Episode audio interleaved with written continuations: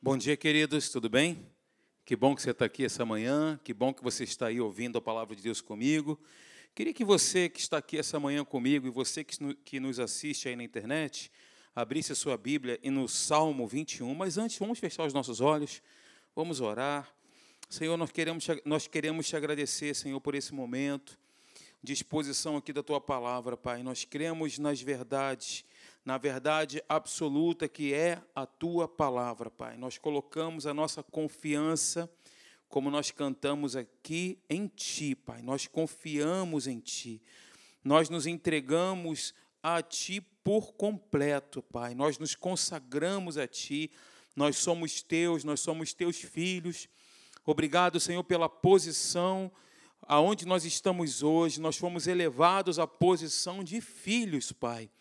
Nós éramos estávamos distantes de ti, mas o Senhor nos aproximou.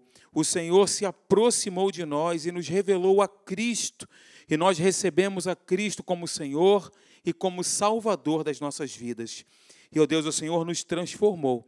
O Senhor nos colocou, como eu disse, nessa posição de filiação de filhos teus, e nós te louvamos, nós te glorificamos. Fala conosco essa manhã, que a tua palavra possa cair nos nossos corações, assim como a semente cai numa terra fértil. Que o nosso coração seja esta terra, Pai, terra fértil, que ao cair a semente da tua palavra, essa semente possa produzir muitos frutos, para glória, para honra, para o louvor do teu nome, Pai, e que possamos acima de qualquer coisa, colocar a tua palavra em prática na nossa vida, Pai. Muito obrigado, nós te louvamos em nome de Jesus, amém. Abriu no Salmo 21? Vai fugir um pouquinho aqui ao que eu tenho preparado, né? Nós vamos falar aí sobre como vencer as tentações, parte 3, mas antes, você com a sua Bíblia aberta e eu com a minha aqui também, eu queria que nós fizéssemos um exercício aqui hoje, que é um exercício de fé, de crença, você que crê, você crê que a palavra de Deus é Deus falando conosco? Toda vez que nós abrimos a Bíblia, é Deus falando conosco, queridos.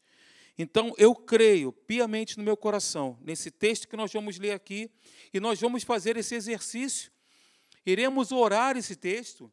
Você baixinho aí no seu lugar, você na sua casa com a sua Bíblia aberta, você vai colocar na primeira pessoa como se você estivesse fazendo essa oração no lugar de Davi.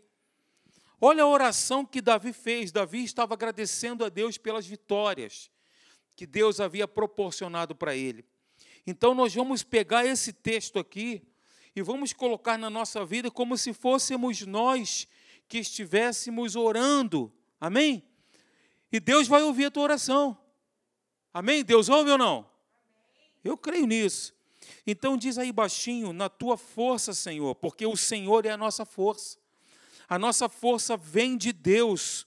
Quando nós falamos assim, Senhor, me dá força, é, é estranho, porque toda a força e poder que nós precisamos e necessitamos está em Deus, e Deus está em nós, e Deus habita em nós. Então a oração é diferente. A oração é uma, uma oração de gratidão, de agradecimento, dizendo: Senhor, eu te agradeço porque a tua força está em mim. Na tua força, Senhor, eu me alegro. Como eu disse na oração, nós fomos elevados à posição de filhos de Deus. Nós somos povo de propriedade exclusiva de Deus, sacerdócio real, nação santa, reis e sacerdotes. Então, aqui, Davi, como rei, ele estava orando a Deus e você, como filho, igual. Você, como filho, vai fazer a mesma coisa, dizendo: Na tua força, Senhor, eu me alegro. E como estou feliz e como exulto com a tua salvação. O Senhor me satisfez, satisfez o desejo do meu coração, e não me negaste as minhas orações, as orações dos meus lábios porque, Senhor, tu me supres das bênçãos da bondade. O Senhor me supre das bênçãos de bondade. Deus é bom e faz o bem. Deus ele põe na nossa cabeça uma coroa de ouro puro. Olha que lindo. Nós pedimos a Ele vida e Ele nos deu longevidade para todo sempre. Glórias ao teu nome, Pai. Versículo 6: Pois o puseste por bênção para sempre, e o encheste de gozo com a tua presença. Nós confiamos no Senhor, e pela misericórdia do Altíssimo jamais vacilaremos. Amém, gente? Amém, queridos? Que palavra, né? Precisamos fazer isso. Esse é um exercício de crença. Orar a palavra, falar a palavra, pronunciá-la, dizê-la. O poder da palavra, queridos, está não somente neste livro, mas quando ela é dita, quando ela é pronunciada. A exemplo do que Deus fez quando disse haja luz e houve luz, nós aprendemos isso, né, que Deus ele chamou a existência, ele disse, e as coisas aconteceram. Eventos ocorreram. Então essa é a receita, é isso que Deus tem nos ensinado. Amém, queridos? Então, amém, glória a Deus. Como vencer as tentações? É só um adendo que estava ali no meu coração que eu queria compartilhar com você. E aí nós vamos dar sequência, então, àquilo que nós já estamos falando. Vou terminar hoje. Estamos aqui numa sequência, né? Eu falei como lidar de forma sábia com as provações, como triunfar sobre as provações, como lidar de forma sábia com as tentações, como vencer as tentações. E especificamente eu peguei aqui o livro de Mateus, capítulo 4, e também Lucas, capítulo 4, que é a base de tudo que nós estamos falando aqui. Não é? Eu estou me referindo à tentação de Jesus. A Bíblia diz que Jesus ele foi batizado no Rio Jordão. Jesus ouviu a voz de Deus, dizendo para ele: Este é meu filho amado, em quem eu tenho prazer. Todas as pessoas que estavam ali também ouviram. Jesus viu o Espírito Santo em forma de pomba descendo sobre ele, e logo em seguida foi levado pelo Espírito, foi guiado pelo Espírito ao deserto para ser tentado pelo diabo. O ministério de Jesus, tudo o que aconteceu, de todos os milagres que se seguiram, aconteceu após Jesus ter sido levado para o deserto. Então ele foi provado ali numa situação mais inóspita possível, uma situação degradante até, porque não tinha ali uma barraca de camping para Jesus dormir. Não tinha conforto no deserto. À noite, temperatura abaixo de zero. E de dia, um calor abrasador. E Jesus estava ali, 40 dias, em jejum, buscando a Deus, porque ele sabia quem ele era e ele sabia que ele estava debaixo de um propósito e ele precisava cumprir a vontade de Deus. Então, a partir daquele momento, quando Jesus venceu o inferno no seu terreno, no terreno dele, sendo bombardeado pelo inferno com todos os tipos de pensamentos possíveis, porque a Bíblia diz que ele foi tentado em todas as coisas. É o que a Bíblia diz, e se a Bíblia diz que ele foi tentado em tudo, ele foi tentado em tudo. Todo tipo de pensamento veio sobre Jesus ali.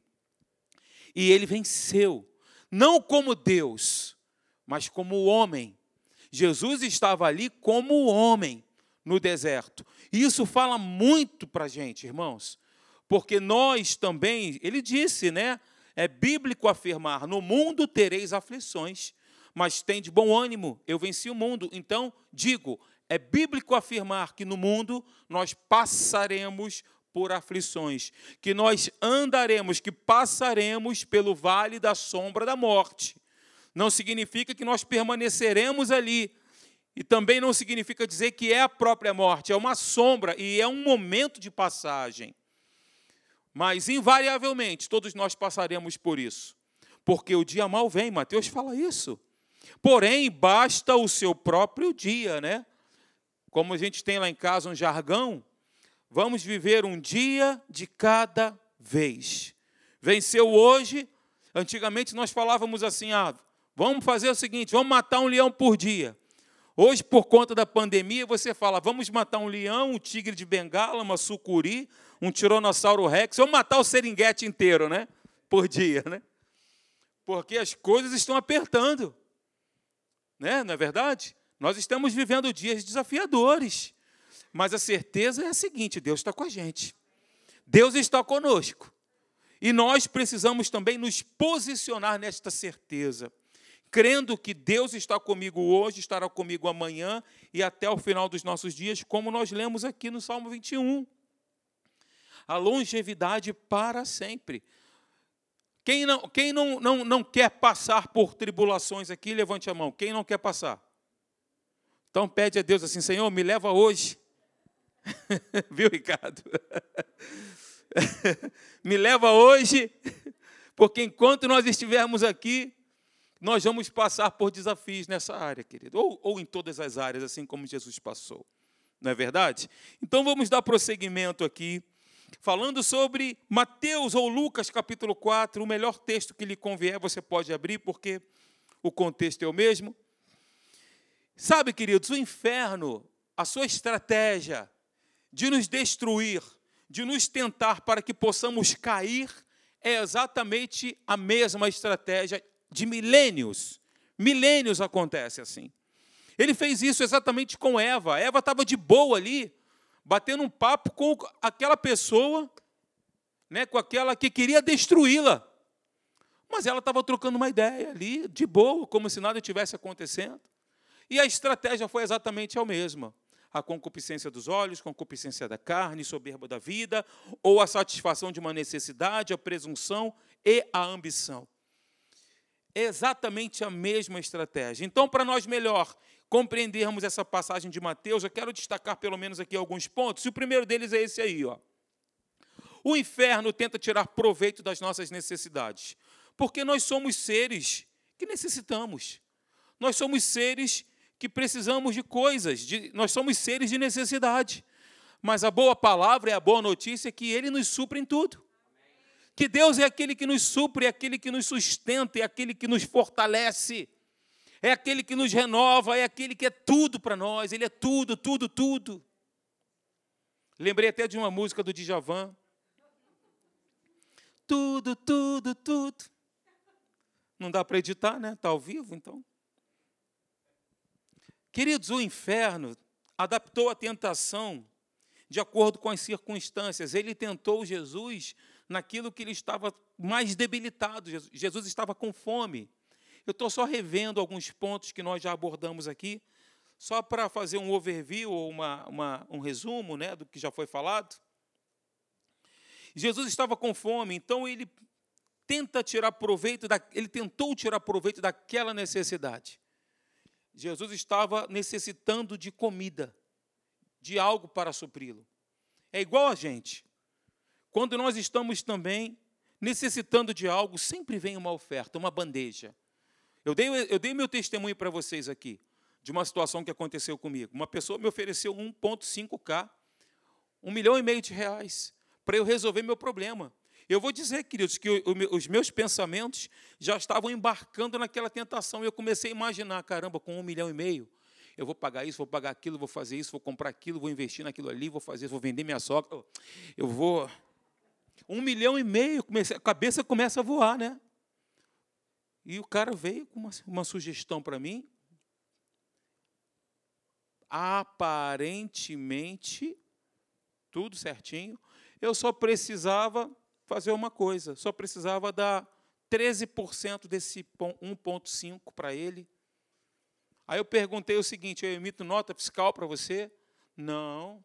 Eu tenho que fazer um projeto, você não precisa fazer nada. Eu garanto. La garantia sou eu. Eu garanto 1,5K na tua conta. Você só precisa transferir 13% para a conta de fulano dessas empresas aí. Olha a sugestão do inferno. Como eu disse aqui da última vez, para quem não sabe, eu sou empresário, eu tenho escolas de inglês, né? E outras coisas. Mas as escolas estão fechadas há nove meses, né? nove meses. Pensa nisso. Já perdemos uma quantidade de alunos que, se eu falar para você, você vai se assustar. Mas, como eu tenho falado, Ele tem me suprido. Se Ele tem me suprido, Ele tem suprido você. Ele é tudo para nós, porque dele para Ele são todas as coisas. Ele nos supre, Ele e, e nunca faltou e nunca faltará. Nem para mim, nem para você. A gente precisa crer nisso e confiar de todo o coração. Amém? Diga assim: Eu creio nisso. Eu fui inspirado por um irmão lá atrás que levantou a mão e falou assim: Eu creio. Eu também creio. Então Jesus estava com fome, com o físico debilitado, estômago vazio, corpo latejando de dor, acredito eu, porque fome a pessoa passa mal, né? Labirintite, enfim, acontece tudo. Então, ele, o que ele fez? Ele adaptou, ele tentou tirar proveito de uma necessidade, assim como fez comigo, pode fazer com você também. Necessitando de algo, ele vem, olha aqui, ó, supre você mesmo a sua necessidade. Segundo ponto, queridos, o inferno nos tenta em nosso ponto forte e também nosso ponto fraco. Foi assim que ele fez com Jesus. Ele disse assim: o inferno disse assim: Jesus, se tu és, se és o filho de Deus, ou seja, questionou a identidade e a filiação de Cristo. Se és filho, manda que estas pedras se transformem em pães. E também daqueles 40 dias, né? Tentou também sua necessidade física. E a mesma coisa que ele fez com Jesus, ele faz com a gente. Ele sugere que, que nós possamos atender às nossas necessidades, transformando as pedras em pães. Ou seja, esse aqui é o atalho, você pode sair por ele e satisfazer sua necessidade. Até o inferno crê na declaração de fé, né? Que interessante isso, até o diabo crê nisso. Porque ele, Jesus, na condição de homem ali, como eu falei para vocês, ele, ali ele estava como homem, o, o inferno disse para ele: olha, transforma, ou seja, diga para estas pedras se transformarem em pães, porque assim acontecerá. Olha o poder das nossas palavras, queridos. O poder da, da palavra que sai dos nossos lábios. Isso tem, no mundo do espírito, isso tem uma influência tremenda. O homem, ele é aquilo que ele pensa ser. Provérbios fala isso. Não se assuste com a chuva, não, tá? Então, queridos, terceiro lugar, o que, que ele fez com Cristo? Ele questionou a bondade de Deus. Quando ele disse para Jesus, olha, transforme estas pedras em pães, ele estava questionando o cuidado e a bondade de Deus. Ele estava questionando, olha, Deus não está te suprindo como você precisa. Você está com fome, não tem comida, Deus não está te dando.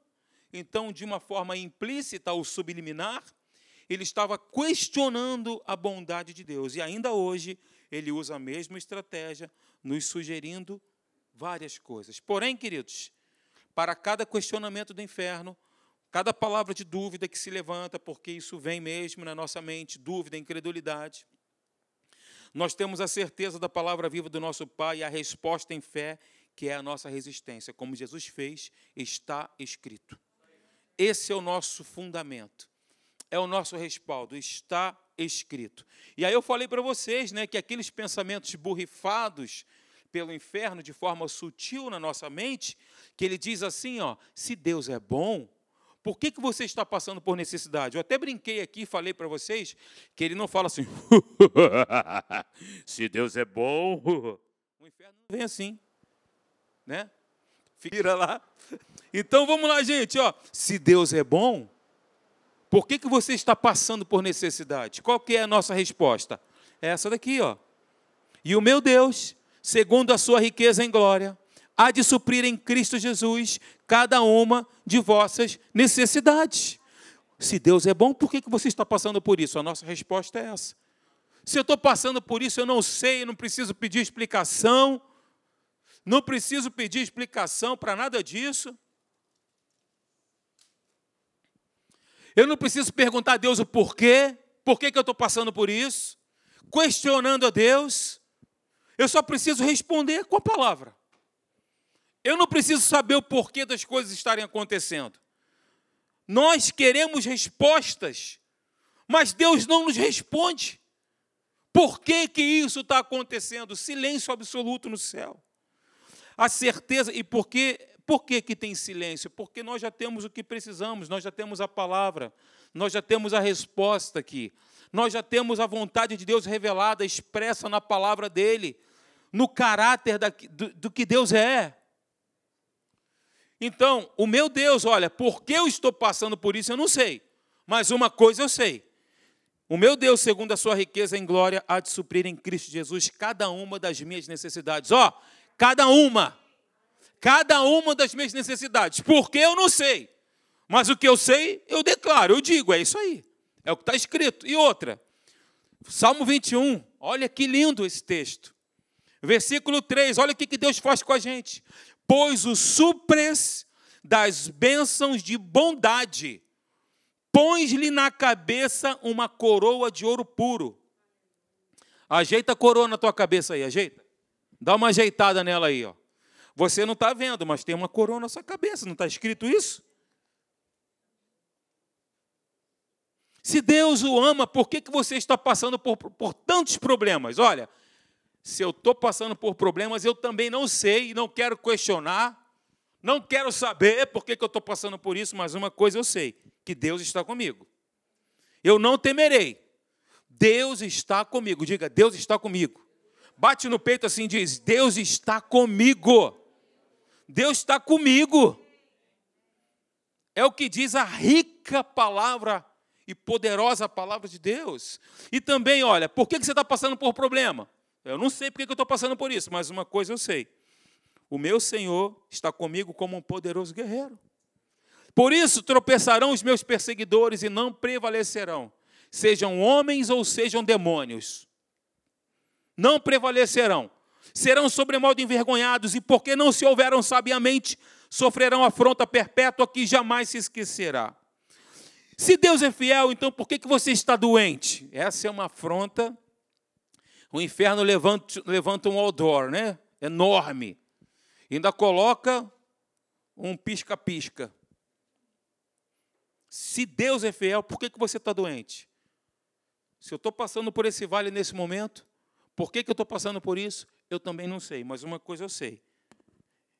Deus diz para mim: não temas, eu sou contigo.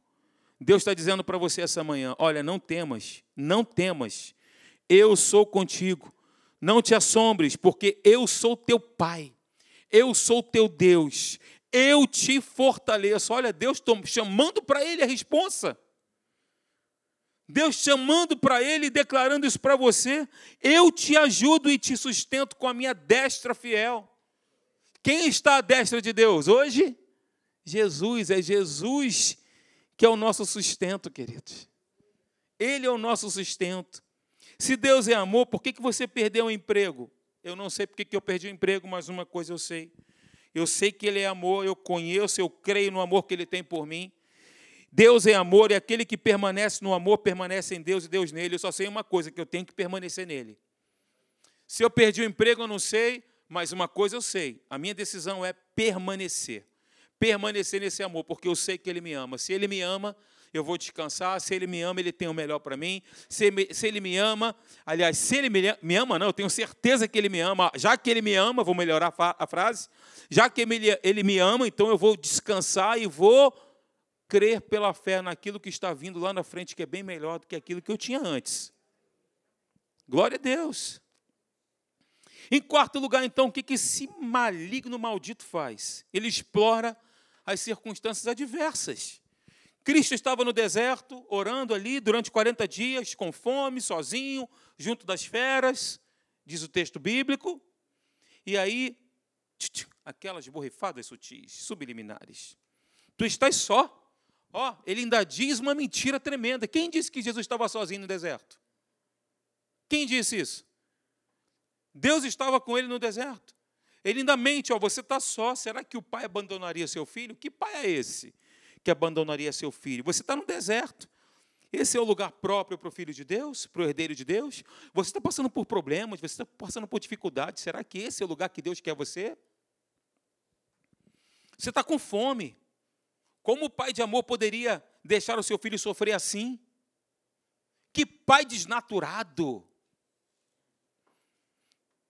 Você está com feras aí, com os demônios, com e feras mesmo, né? Físicas. Péssimas companhias para o Filho de Deus. Então ele explora, ele potencializa as circunstâncias adversas para tentar fazer com que nós pensemos que estamos sozinhos, que estamos desamparados, que estamos largados nesse mundo, mas você e eu, nós não estamos perdidos nem desamparados nós não estamos largados nesse mundo ao sabor das circunstâncias. Nós temos um Deus que nos ama. Nós temos um Deus que cuida de nós. Nós, nós temos um Deus que está conosco. Amém, gente? Então, quinto lugar, o inimigo faz uma sugestão, ele sugestiona Cristo abandonar a sua dependência do Pai. Como eu disse aqui no último encontro, aquela, aquela expressão, se tu és, pode ser traduzida também, já que és, a mesma coisa. Se tu és ou já que és, é o mesmo contexto no original. Então, já que és filho de Deus, já que tens poder, faz alguma coisa para resolver teu problema. Faz alguma coisa para você mesmo. E eu citei para vocês o Salmo 73, quando Asaf contempla a prosperidade do ímpio e fica até um pouco, sei lá, com inveja, não sei. Mas ele contempla a prosperidade e fica pensando: mas o ímpio prospera, o ímpio avança. E esses pensamentos vêm lá do calabouço. Quem sabe ele não pensou assim, o que adianta ser crente? E você também não tenha pensado a mesma coisa. O que, que adianta eu ser pastor? O que, que adianta? Estou na igreja, sirvo a Deus há não sei quantos anos e estou passando por isso. Porque nós aqui não somos imunes a isso. Ninguém aqui é imune. Ninguém aqui tem selo de imunidade. Ninguém. E nós, os pensamentos, as sugestões, elas, pum. Eu estou lembrando aqui de Abraão, quando sacrificou sacrificou uma pombinha, uma rola e outro animal, não lembro, acho que foi um, um bovino, não sei. E a Bíblia diz que Abraão estava ali, ó, as aves de rapina vinham para comer o sacrifício dele e ele ficava enxotando. O tempo todo, não deixou com que as aves de rapina comessem o sacrifício dele, porque era Abraão e Deus. Abraão e o relacionamento que ele tinha com Deus, era o sacrifício que ele estava apresentando a Deus. E, gente, é chato. Imagina Abraão ali sentado, vinha as aves de rapina, ele levantava, abanava ali, espantava, e aí sentava de novo, elas vinham, para não deixar elas interromperem ali ou atrapalharem aquilo que Abraão entregue a Deus como sacrifício, como prioridade, como relacionamento. É igual para nós. Toda hora a gente tem que enxotar mesmo. Porque toda hora tem as aves de rapina tentando nos desconectar do nosso Deus, desconectar a nossa relação com Ele, de intimidade, de oração e tudo mais. E quando vierem as aves de rapina, a gente tem que levantar mesmo e, enxotar. O que adianta ser pastor? Eu estou sofrendo.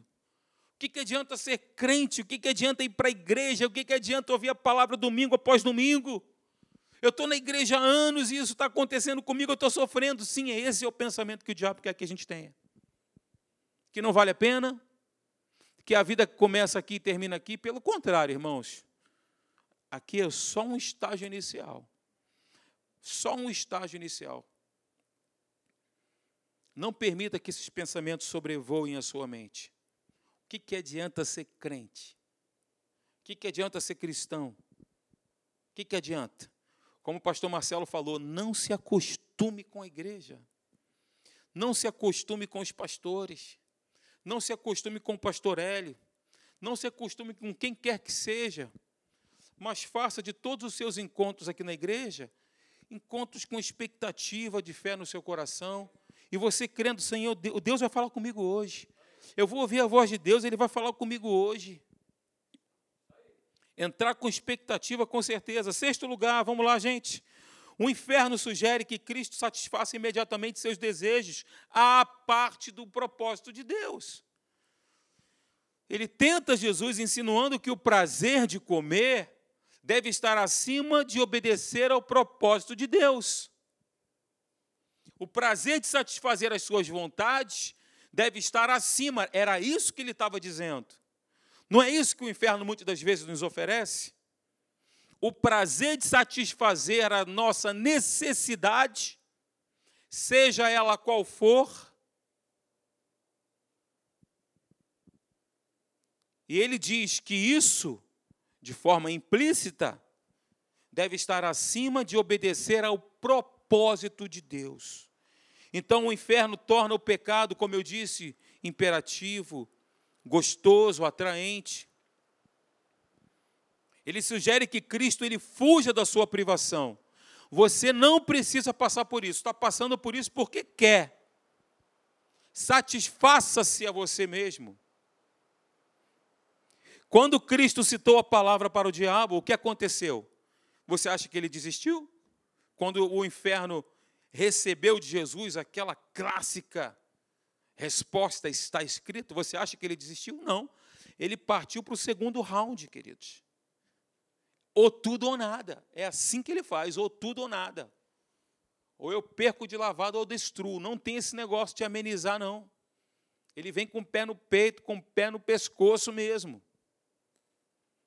Ele parte para o segundo round da tentação com a Bíblia na mão, porque ele cita a Bíblia. Veja, ele tenta Jesus com a Bíblia na mão, é isso que ele faz. Ao perceber que o desejo de Jesus era obedecer a Deus e glorificá-lo por meio da palavra, o que, que ele faz então? Ele tenta Jesus com a palavra. Na primeira tentação, o inferno queria levar a Cristo a desconfiar de Deus, desconfiar do Pai, ou não acreditar, ou não depositar a sua dependência dele. Agora, nesse momento, ele quer levá-lo a uma confiança falsa na proteção de Deus. É isso que o inferno quer fazer. Olha como ele é astuto, ardiloso. O que, que ele fez então? O tentador ele torceu o sentido do Salmo 91 e omitiu outra parte, ele usou a Bíblia para tentar Jesus. Abra comigo, por favor, no Salmo 91 que eu vou lhe mostrar. Vai até meio-dia e 45, tá, irmãos? Você ama a palavra de Deus? Está disposto a ficar até meio-dia e 45? Olha aí, hein?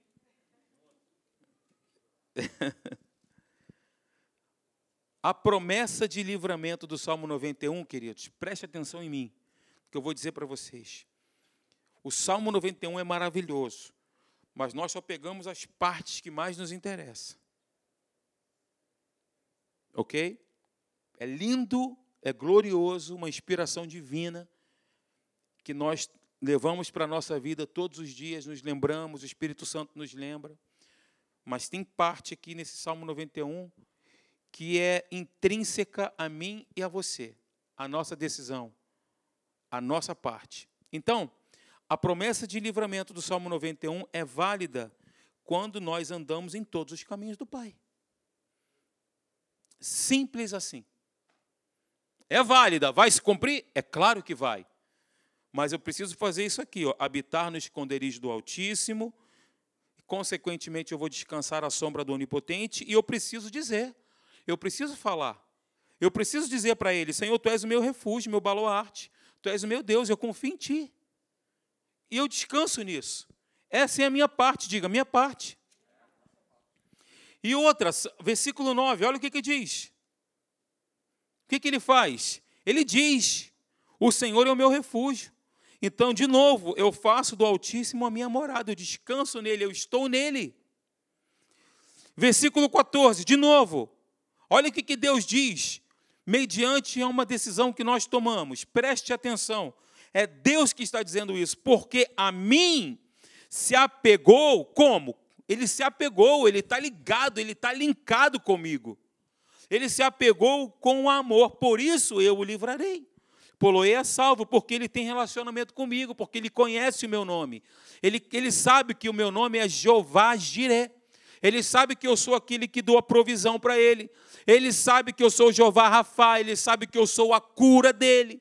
Ele sabe que eu sou a bandeira dele, ele sabe que eu sou Jeová Ankadesh. Ele conhece o nome de Deus por experiência, não por ouvir falar, mas ele conhece porque ele vive esse relacionamento. Porque ele anda com Deus. E aí, queridos, todo esse salmo aqui e todas as bênçãos ligadas a esse salmo e as promessas, por conseguinte, se cumprirão se nós fizermos a nossa parte. Então o inferno quer nos levar a pecar confiados na graça de Deus. Essa sub, eu não quero entrar nesse ponto, nem entrarei, mas é o extremo, né, de uma graça que tem sido pregada por aí. Eu preciso fazer a minha parte. É fundamental para que a palavra se cumpra. Eu tenho que confiar, eu tenho que descansar e eu tenho que dizer. Então, queridos, o inferno, de novo, ele quer nos levar a pecar confiados na graça de Deus. E olha o que, que vem. Olha, siga em frente. Deus não deixará você cair. Isso não tem nada a ver, essa é a frase número um do inferno. Não tem nada a ver, cara. Não nada a ver, todo mundo faz. Não seja antiquado, fica tranquilo, Deus perdoa, rapaz. Fica tranquilo, Deus perdoa, a graça é suficiente. É claro que Deus perdoa, é óbvio que Deus perdoa, mas se eu estou insistindo ali, pecando no erro, eu vou colher as consequências da minha insistência. Deus perdoa desde que haja arrependimento genuíno. Deus não perdoa quem não se arrepende. Deus não perdoa quem não, se, nem, quem não muda de direção, quem não muda a sua mente. Metanoia, arrependimento, é a mesma coisa, sinônimos. Quem está comigo aqui? Você está entendendo? Jesus, porém, responde ao diabo da seguinte maneira: Satanás, também, ó, também está escrito: não tentarás o Senhor teu Deus. É interessante quando Jesus diz isso, né? Também está escrito. Ou seja, queridos, um texto não deve ser analisado separadamente. Por isso que Jesus disse isso, também está escrito, e ampliado de forma desproporcional, como se fosse a Bíblia inteira. Cada texto deve ser considerado em conexão com outras passagens passagens das Escrituras Sagradas. Está escrito também deve ser colocado ao lado de também está escrito. Exatamente como Jesus fez. A persistência do inferno em destruir o ministério de Jesus é impressionante. O bicho perseverante. O inferno tentou a Cristo de diversas formas. Ele muda de tática, tem muitas estratégias. E aí Lucas diz que o inferno se apartou de Cristo em momento, até momento oportuno.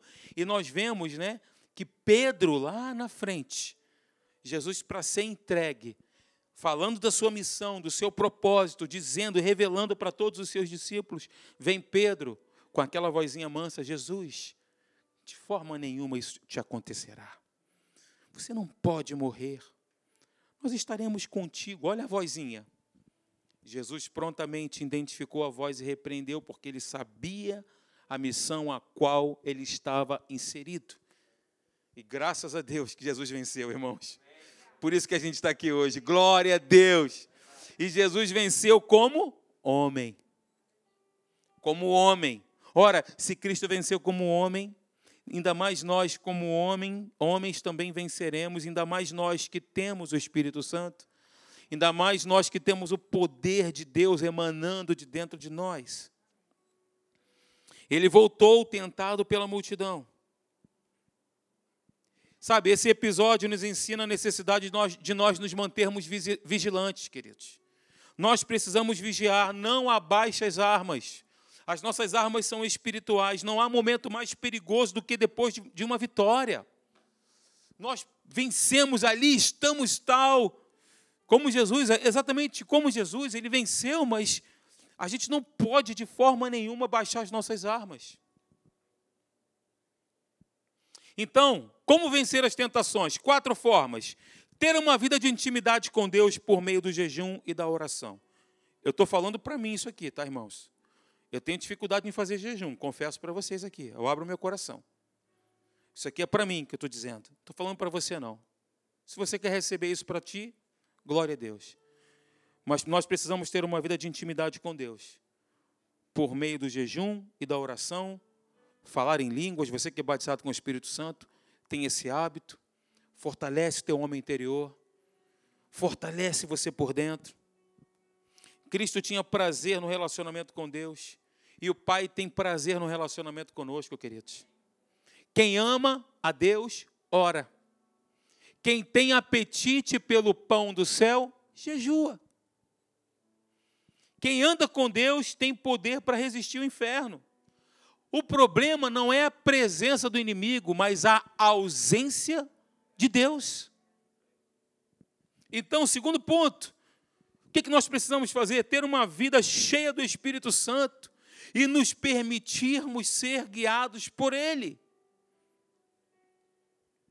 Quantos querem ter uma vida assim? Você quer mesmo? Então cultiva isso.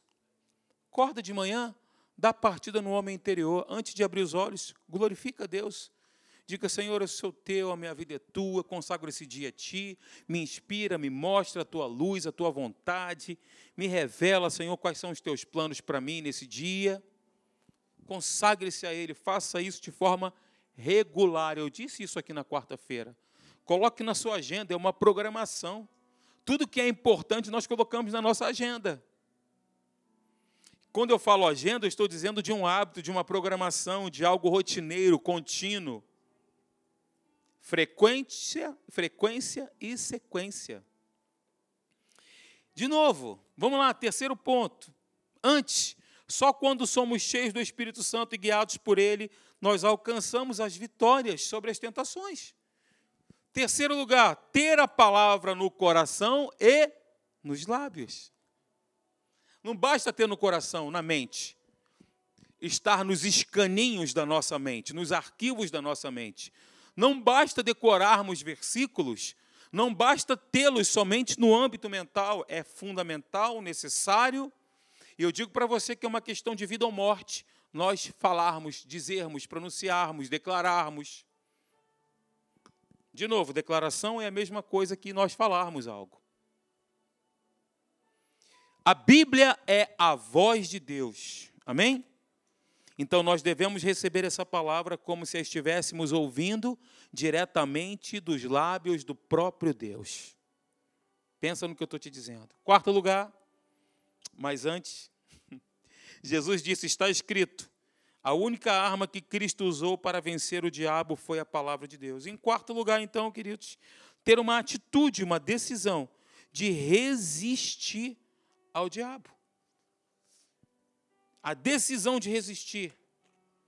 Ah, quando eu via, eu caí. Não entra nessa, não.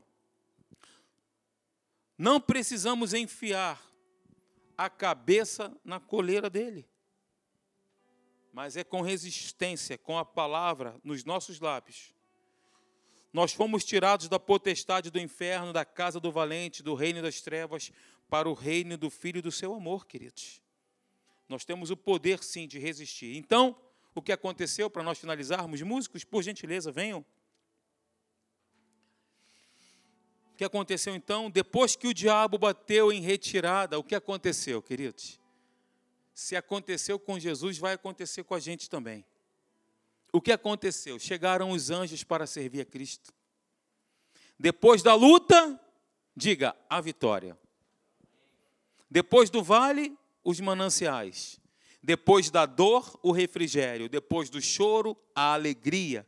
Depois da fome e do jejum, o banquete servido pelos anjos. Amém, queridos? E nós aprendemos aqui na palavra que os anjos são espíritos ministradores em favor dos que herdam a salvação. Hebreus capítulo 1, versículo 14. Os anjos são espíritos ministradores daqueles que herdam a salvação. O anjo do Senhor acampa-se ao redor daqueles que temem a Deus e os livra. Olha aí, ó. Olha os anjos trazendo a resposta da sua oração. Olha os anjos trazendo o conforto, trazendo o banquete de Deus para nós. É assim que acontece. Nós não vemos com os olhos naturais, mas no mundo do espírito é exatamente isso que acontece. Amém, queridos? Vamos ficar de pé então. Aleluia.